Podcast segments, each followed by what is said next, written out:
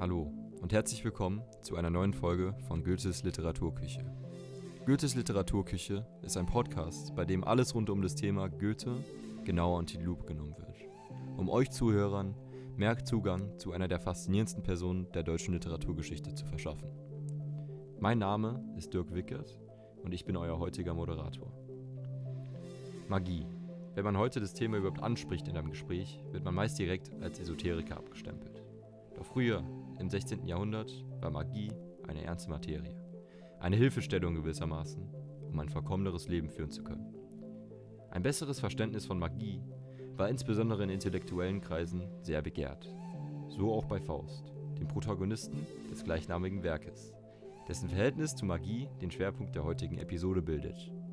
Um das Thema nun sachgerecht ab abzuhandeln, habe ich heute zwei sehr spannende Persönlichkeiten eingeladen. Ulrich Wähler und Herrn Dr. Habermas. Und naja, vielleicht könnt ihr heute sogar etwas lernen aus Goethes Deutung der Magie. So, dann würde ich die beiden Herren darum bitten, sich einmal kurz vorzustellen.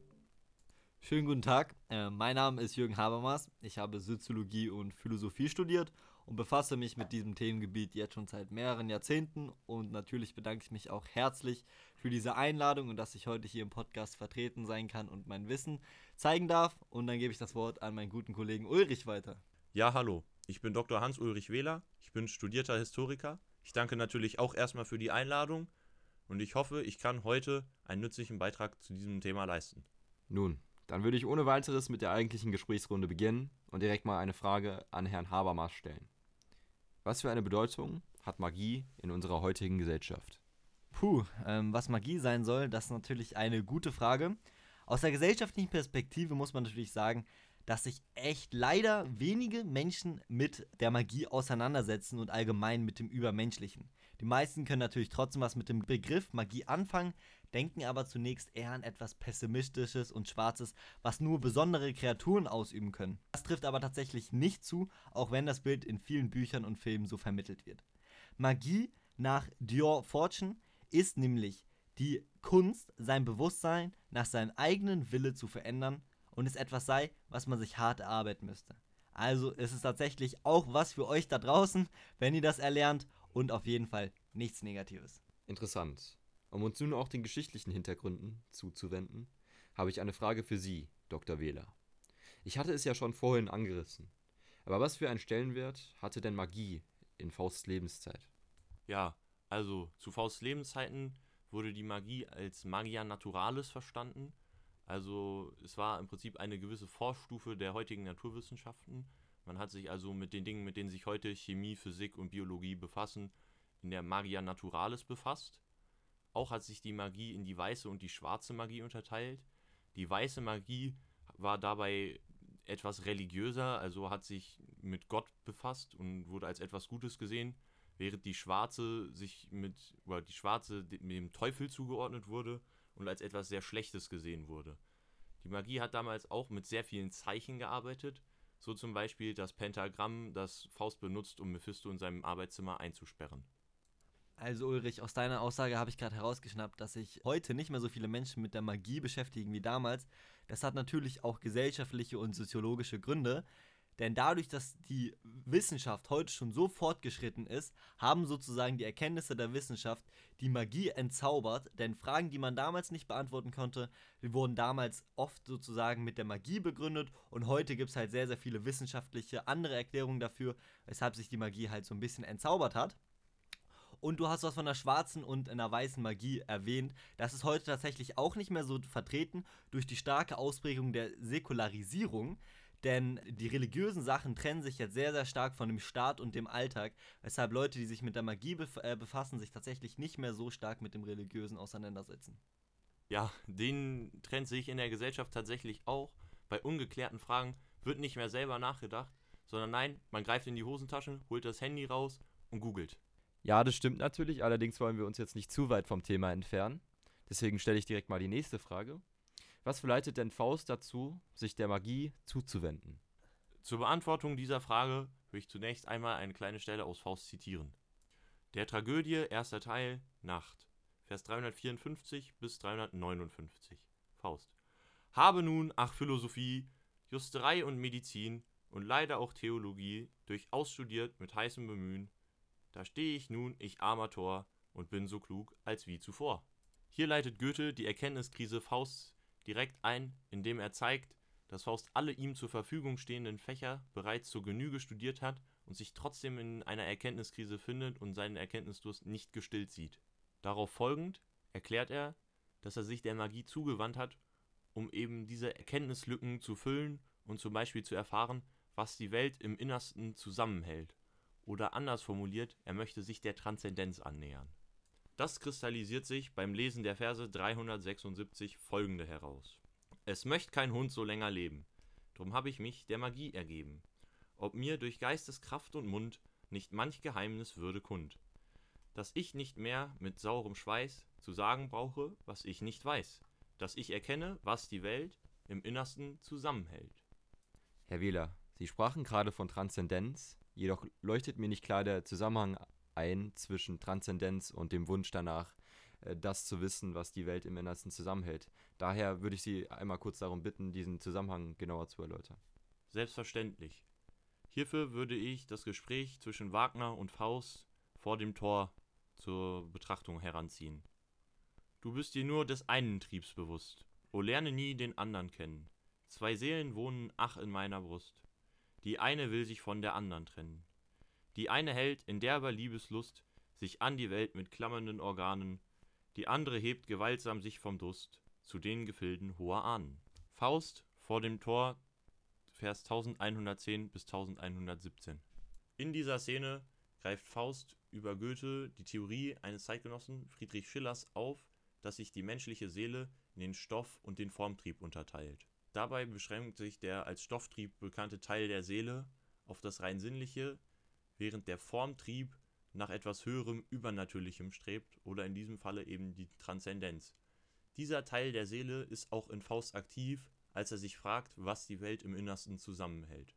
Auf diesem verzweifelten Weg zur Transzendenz geht Faust nun auch von der weißen Magie zur schwarzen über. Herr Wähler, Sie meinten nun, dass Faust sich der weißen Magie abwendete. Wie kommt es dazu, dass Faust sich der weißen Magie abwendet und sich der teuflischen schwarzen Magie zuwendet? Bei der Frage würde ich gerne mal einkrätschen, denn das ist tatsächlich eine Frage, die man auch super schön auf die heutige Gesellschaft beziehen kann und oft auch in der Soziologie hört. Im verallgemeinerten Sinne lautet sie ja, wieso wendet man sich vom Guten ab und dem Bösen zu? Die einfachste und pauschalste Antwort darauf in der Wissenschaft lautet immer und immer wieder, der Mensch findet im Guten und in der Gesellschaft nicht das, was er will, also widmet er sich dem Bösen und dem Eigennutzen. Oft steht dieser Weg tatsächlich in Verbundenheit mit einem Sozialisierungsdefizit. Das Böse in diesem Falle wird aus der soziologischen Perspektive als den Verlust der Freiheit bezeichnet. Danke dir für deinen Bezug auf die moderne Zeit, der nochmal unterstreicht, welche Aktualität Faust auch heute noch besitzt und äh, auch die Zeitlosigkeit, die ihresgleichen sucht der Werte, die Goethe vermitteln möchte, unterstreicht. genau, daran kann man ja auch sehen, dass die heutige Gesellschaft und die Soziologie noch viel von Faust lernen kann. Dass man viel von Faust lernen kann, das ist ja nichts Neues. Und das ist ja auch der Hauptgrund, warum wir uns heute zusammengefunden haben. Also, Herr Wähler, welche Signifikanz hat die Magie für Fausts weitere Entwicklung in der Erzählung? Und was wäre ohne die Magie gewesen? Ich würde jetzt zunächst auf die erste Frage eingehen denn Magie ist definitiv ein elementarer Bestandteil der gesamten Fausterzählung, da sich alle Geschehnisse auf Magie zurückführen lassen. So zum Beispiel auch die gesamte Gretchen-Tragödie. In der Gretchen-Tragödie wird Faust eben durch den Verjüngungstrank und das Helenenbild im Spiegel in der Hexenküche dazu getrieben, seinen sinnlichen Begierden nachzugeben und sich unsterblich in Gretchen zu verlieben. Infolgedessen lässt er sich nun auch von Mephisto die Schmuckkästchen herzaubern, um Gretchen weiter zu verführen. Nachdem Fausts Verführung insoweit Erfolg hatte, dass er mit Gretchen geschlafen hat, wird Gretchen in einer späteren äh, Szene im Dom von einem bösen Geist dafür getadelt, dass sie ihre Unschuld verspielt hat. Des Weiteren sieht Faust später in der Walpurgisnacht Gretchens tatsächliche Zukunft, repräsentiert durch ein ihr ähnelndes Mädchen. Das letzte magische Geschehen der Gretchen-Tragödie stellen Mephistos Schattenpferde dar, die zur Flucht von Faust und Gretchen gedacht waren. So, um jetzt Ihre zweite Frage zu beantworten, was ohne Magie gewesen wäre, kann ich nur sagen, dass Faust wahrscheinlich an seiner Existenzkrise zugrunde gegangen wäre. Das war jetzt ziemlich viel auf einmal. Könnten Sie, um den Zuschauern nochmal die Funktion der Magie zu verdeutlichen, diese kurz in einem Satz zusammenfassen? Also, alles in allem dient die Magie in Faust 1 als Hilfe für Faust, die menschlichen Erkenntnisse zu überschreiten. Er denkt, dass diese Hilfe dafür reichen würde, seine Wünsche, also die der Transzendenz und der erhöhten Erkenntnis, zu erreichen, doch letzten Endes erreicht Faust jedoch trotzdem nicht sein Ziel. Ja, betrachtet man das aus dieser Perspektive, kann man Faust auch als Symbolgestalt für die moderne Gesellschaft sehen, die immer nach mehr strebt und den Horizont erweitert. Als Beispiel, vor knapp 50 Jahren wollten wir zum Mond und heute schon mit Jeff Bezos und Elon Musk zum Mars. Aber als Mittel, das zu erreichen, bedient sich die Menschheit nicht wie Faust mit der Magie, sondern mit einer sehr, sehr ähnlichen Kraft, der Technik. Ob sie uns befriedigt oder die Gesellschaft sich damit ihr eigenes Grab gräbt, so wie Faust es tat, ist natürlich zu hinterfragen. Dr. Habermas, Sie haben gerade die schwarze Magie mit moderner Technologie verglichen. An welchen Stellen im Werk kann man dieses Konzept denn festmachen? Da wäre zum einen Szene Studierzimmer, Vers 2065, Mephistopheles. Wir breiten nur den Mantel aus, der soll uns durch die Lüfte tragen. Du nimmst bei diesem kühnen Schritt nur keinen großen Bündel mit. Ein bisschen Feuerluft, die ich bereiten werde, hebt uns behend von dieser Erde.